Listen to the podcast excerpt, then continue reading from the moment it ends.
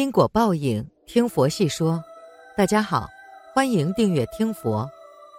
一人爱成不幸意外逝去，当时许多住户都亲眼目击到了。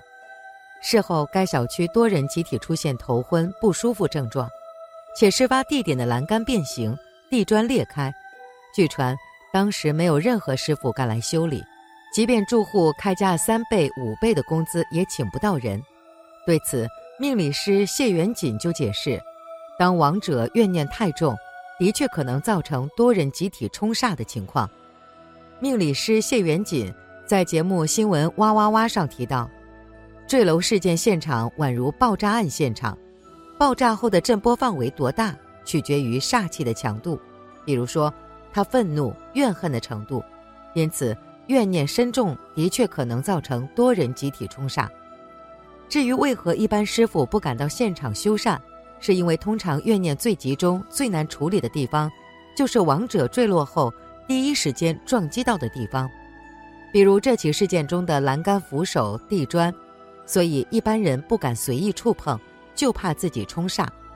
此外，谢元锦直言，一般修缮师傅若在现场被冲煞到，其实是得不偿失的，所以通常都会要求命理专家先处理。这个科仪，一方面是超度亡魂，一方面也是为了在世的人心理上可以得到安慰。爱城事件后，生前他所居住的小区大楼也有进行压煞祈福法会，祈求亡者安息。佛教或道教指僧尼或道士为死者诵经拜忏，说这样做可以使死者的鬼魂超脱苦难。生老病死是生命的循环。我们期待新的生命的到来，为此感到开心。当身边的亲人朋友离我们而去时，也会感到难过。然而，生命就是这样有始有终。当有亲人离世时，家中会请师傅做超度法事，送亲人离去。在大家年纪还小时，或许会不清楚超度是什么，只是觉得很神奇。在接触了超度法事后，才知道超度是什么意思。人死后到再次投生之前，会经历法性中阴、轮回中阴，这一阶段有长有短，因人而异。生前修行比较好的人，可以利用这时出现的机会，在上师的引导下实现解脱。生前没有什么修行的，如果在死后中阴的关键时间点，福至心灵的听到度亡念诵，升起欢喜意乐，且超度的上师真正具有摄受。超波王者的能力，种种因缘恰巧在瞬间聚合，王者也能解脱。对于没有修行基础的人，解脱的时机一闪而过，在慌乱嘈杂的中阴境界里是很难把握住的。一个人倘若在生前意识清醒、痛苦尚未那般剧烈的搅乱内心的情况下，不能对弥陀净土升起欢喜向往之心，也听不进上师说的话。那么，没有理由确信他在死后中阴阶段就能反其常态的突然有了信愿。然而，即使亡者在死后中阴没能抓住往生诸佛刹土的机会，请上师僧众为其念经超度，仍然会极大的帮助他减少痛苦。很多人对超度不太了解，以为只要念经超度了，就必定是往生净土、解脱轮回。其实不然。如前面所说，往生净土需要超度者和亡者两方面的各种因缘和合，时机稍纵即逝。如果错过，超度法师的作用则是帮助亡者远离恶趣，投生善道，积累福报资粮，尽早解脱轮回。比如在《地藏菩萨本愿经》中就讲到，地藏菩萨往昔曾为光目女，得知其母死后转生恶趣，受大痛苦。便发心广做供养，并请僧众念经超度，因而他母亲很快便脱离恶道，转生到天界。超度是佛教用语，佛教认为，初死的人如果生前多造恶业，死后又没人为他追荐，其神识就可能投生到恶鬼、地狱等恶道中去。道教中的超度是指通过道长或法师的内敛。和道教神仙或祖师爷进行连接，把滞留在阳间的亡灵和阴间游荡的亡魂，通过神明的接引，让亡魂得以早日投胎转世。太乙救苦天尊是道教超度中常供奉的神明。超度之俗大约始于梁武帝所创的盂兰盆会。盂兰盆系梵语的音译，意为救道玄，即解救沦落地狱恶鬼中的众生的道玄之苦。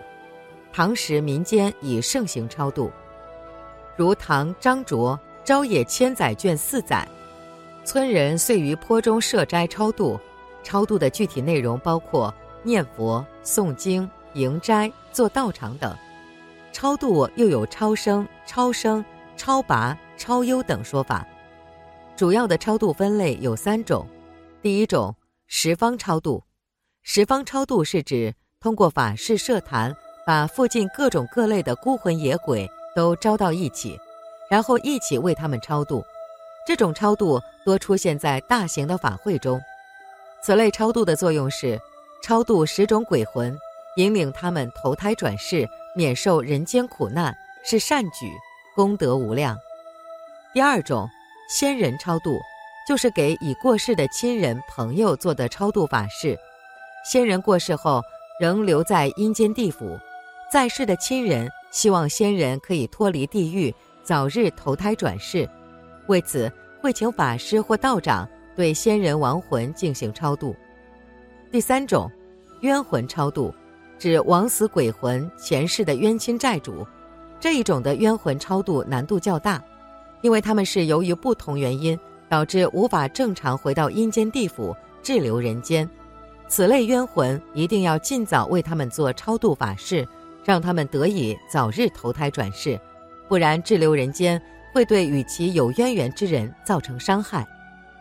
说到超度亡灵，先要说明亡灵的性质。人死之后的生命主体称为亡灵。民间一般的观念认为，人死之后即是鬼，而且永远做鬼。但佛教从来不认同这个说法，否则就谈不上超度两字了。佛教看凡界的众生共分为天、人、神、鬼、傍生、地狱等六大类。在此六类之中，生来死去，又死去生来，称为六道轮回。所以人死之后，仅有六分之一的可能成为鬼。佛教使人超出并度脱了这六道轮回的生死之外，即称为超度。但是，凡夫在死后，除了罪大恶极的人立即下地狱，善功极多的人立即升天界而外，一般的人并不能够立即转生。未转生的亡灵。却不就是鬼，那在佛教称为中有身，或名中阴身，即是在死后至转生过程间的一种身体。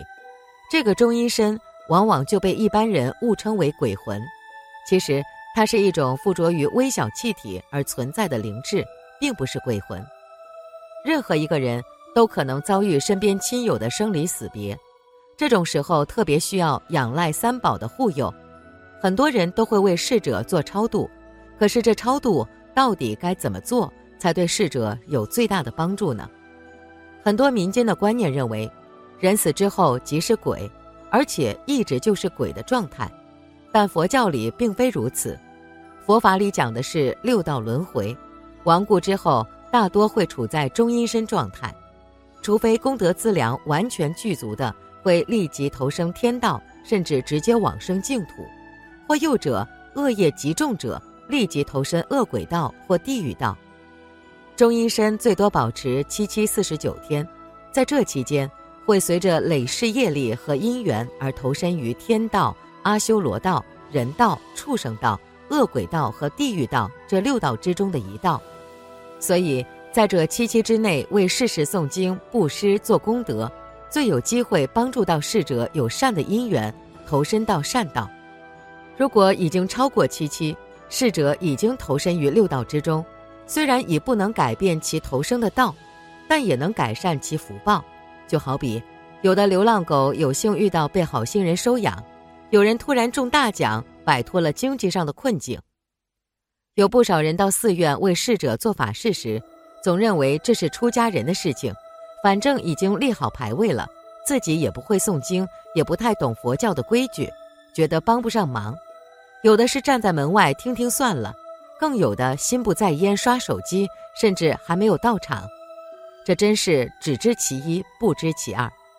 法师确实是有一定的加持力，在为逝者诵经、释放咽口做功德，但其实逝者的亲友与逝者更有感应，尤其是骨肉至亲，能在内心升起对亲友的怀念和呼唤。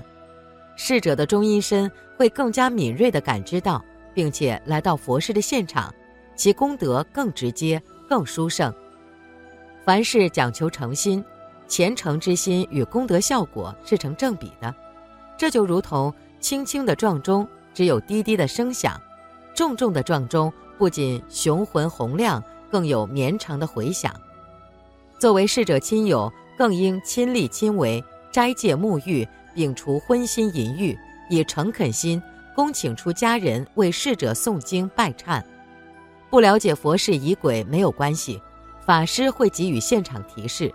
不会诵经也没关系，就在心中至诚专念南无阿弥陀佛。相比仪轨，诚挚的发心更为重要。按照民间习俗，亲友都要为逝者操办白事，为表重视，常有大操大办、杀生备酒、广邀四邻。对于人们来说，这正是经历生死别离痛苦之时，怎么忍心再让其他生灵承受这种痛？而且。为纪念逝者而大造杀业，不仅是对逝者的拖累，也不利于这项白事的具体操办者。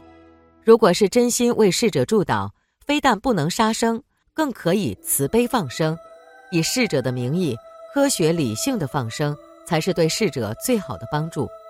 需要注意的是，放生的物种不破坏生态环境，放生的场合要适宜物种生存，不影响他人正常生活。在七七之中，忌日或明旦之时，逝者的亲友也可以亲自为逝者诵经、念佛号、吃斋或者护生、放生、行善，同样也是有很大功德的。最后需要提醒的是，佛法普度的对象其实主要是在世者。如果逝者生前并不信佛，也不了解佛法，没有那个心行的基础，临时抱佛脚。当然也有增加其福报的很大效用，但毕竟不如及时有准备的更可靠、更得力。自身不发愿去往净土，阿弥陀佛来接引了，只怕也是看不见的。所以要为逝者做更好的超度，即使不能引导其生前学佛，也可以在其临终前意识还清醒的时候，教他默念佛号。若能在生命的最后一程为他进行临终助念。不仅是为他种下善根，更能缓解临终时身心上的苦痛。所以，提前了解和熟悉一些临终关怀、临终助念，对我们每一个人都非常重要。本期节目到这里就结束了。想看更多精彩内容，记得订阅点赞。我们下期不见不散。